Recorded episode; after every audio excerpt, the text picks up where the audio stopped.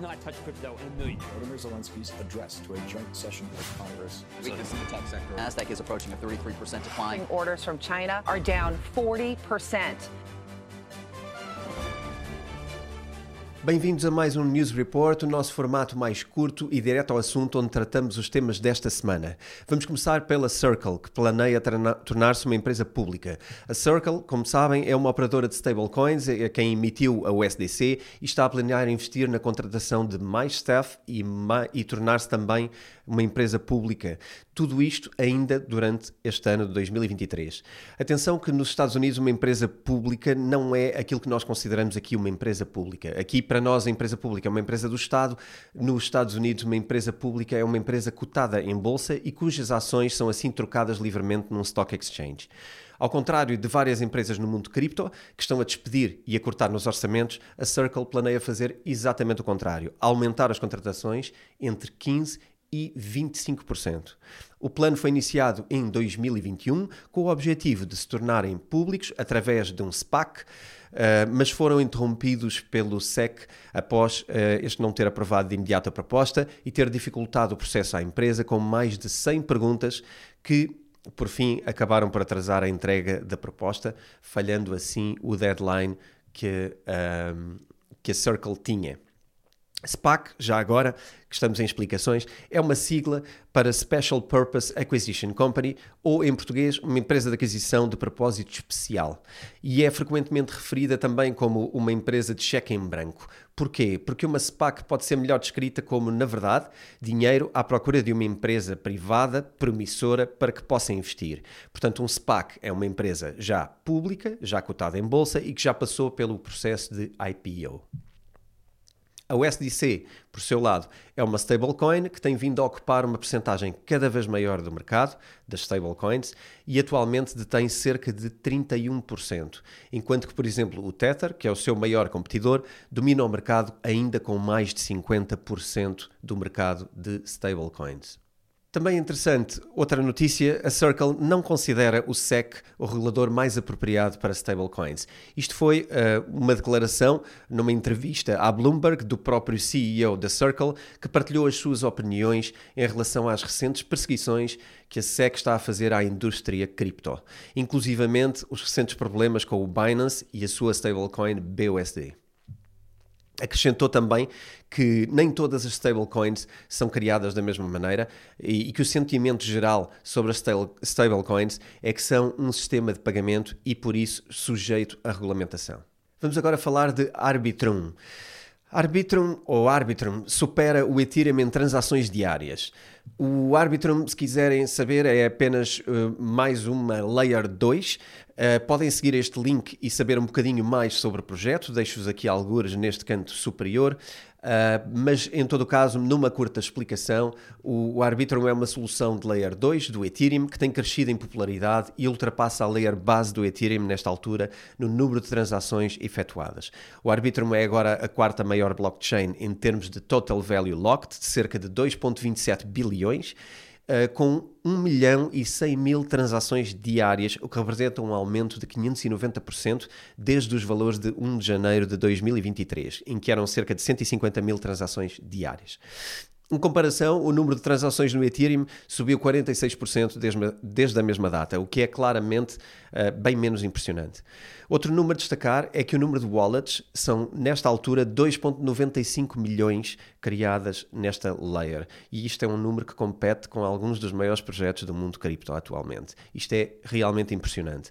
Apesar disto tudo, o Arbitrum ainda está atrás no que toca ao valor das transações. O valor diário está à volta de 150 mil dólares, uh, o que representa 2,3% do valor diário das transações em Ethereum, que são 6,7 milhões de dólares.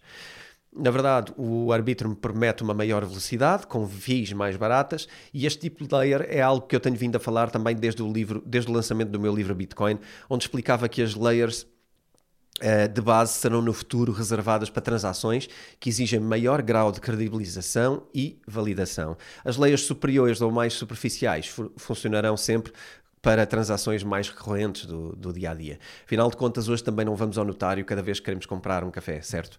É assim que funciona. O aumento do interesse neste projeto deve-se à especulação de que seja feito um airdrop para este projeto e, apesar de ainda não ter sido anunciado nada, parece ser um projeto interessante para ficarmos de olho. O antigo diretor do FTX admite culpa em acusação de fraude. O antigo diretor do FTX admite a culpa nesta fraude. A saga do FTX continua e desta vez com esta admissão de culpa por parte do antigo diretor do FTX face às acusações de fraude.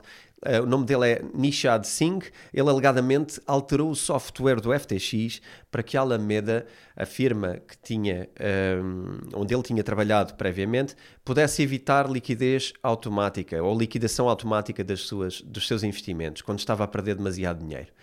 Com isto, criou-se essencialmente uma linha de crédito ilimitada. Estima-se que durante dois anos os fundos que a Alameda Research realizava um, com o seu trading tinham origem em bilhões de dólares de fundos de clientes. Isto sim é um negócio. A admissão de culpa surgiu depois de alguns dos associados do SBF, Sam Bankman-Fried, decidirem colaborar com a investigação. A primeira audição em tribunal será em outubro e, enquanto isto, o caso da falência do FTX está a decorrer no Tribunal do Distrito de Delaware. Outra notícia relevante eh, e que também aquece mais o ambiente à volta do cripto é que a Coinbase suspendeu as transações de BUSD eh, após as alegações da Forbes. A Forbes, uh, bom, isto basicamente é mais uma semana onde o cerco do, uh, é apertado ao Binance e ao CZ, um, o que torna a sua vida difícil, pelo menos aqui no mundo ocidental e eventualmente em território americano, onde as coisas correm de uma forma um bocadinho mais complicada para o Binance. No dia 28 de fevereiro, a Forbes lançou um artigo onde comparou o Binance e o CZ ao FTX e ao Sam Bankman-Fried e que acrescentaram também que o Binance seria o próximo a cair. As alegações foram feitas depois de uma investigação da própria Forbes, onde repararam que uma movimentação de 400 milhões de dólares uh, tinha sido feita da Binance para um hedge fund, Cumberland, sediado em Chicago. A Forbes acusou assim a Binance de fazer trading com os fundos dos clientes, tal como o FTX e o Sam Bankman-Fried tinham feito no passado. E foi assim que conseguiram financiar a sua stablecoin BUSD. Foi esta a alegação. Quase imediatamente, o CZ respondeu no seu Twitter que, para além de ser mais um artigo escrito de forma negativa sobre ele e o Binance, explicou também que os fundos foram movidos pelos seus próprios clientes e acrescentou ainda que a Forbes não sabe como funciona uma blockchain porque é possível verificar as contas de onde foram feitas estas transações na blockchain. Bom, independentemente do resto, com isso eu consigo definitivamente concordar. Apesar disto, a Binance, uh, apesar disto, a Coinbase decidiu suspender o trading em pares de BUSD o que não ajuda nada a credibilizar o CZ uh, nem o Binance uh, no mundo ocidental e especialmente nos Estados Unidos. Isto é um grande golpe, uma espécie de uma power move que a Coinbase, uh, de forma a tentar superiorizar-se e tornar-se o único exchange viável nos Estados Unidos, enfim, pode estar aqui a jogar uma cartada. Será que é esse o objetivo? A pergunta fica do vosso lado e quem quiser deixar isto nos comentários, por favor, enviem-nos. Até aos dias de hoje, a notícia não refletiu em nada no preço do BNB e iremos continuar a acompanhar esta saga e iremos estar atentos ao resultado final. Com toda esta incerteza, nunca é demais reforçar o seguinte: o lugar mais seguro para termos os nossos ativos é offline. Pelo menos conseguimos fazer isto nas criptomoedas e não nos outros ativos.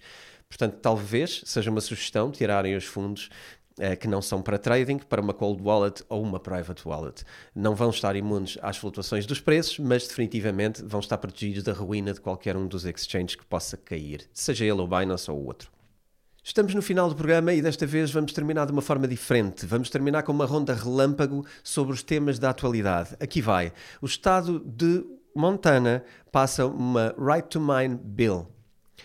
Uh, o Wyoming passa também uma lei que protege os utilizadores de Bitcoin. A lei tem o nome de HB0086 e basicamente diz que nenhuma pessoa deverá ser aliciada a revelar provas de que tem uma private key ou partilhar a sua private key com outra pessoa. Não existe esta obrigação a partir do momento que esta lei está aprovada.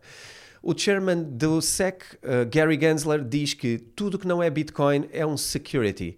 Tu, portanto, enfim, isto é algo que ele já vinha a dizer ao longo do tempo e cada vez mais torna isto uma afirmação do dia. O stock market de Israel aceita agora BTC, Bitcoin. Biden vai aumentar os impostos.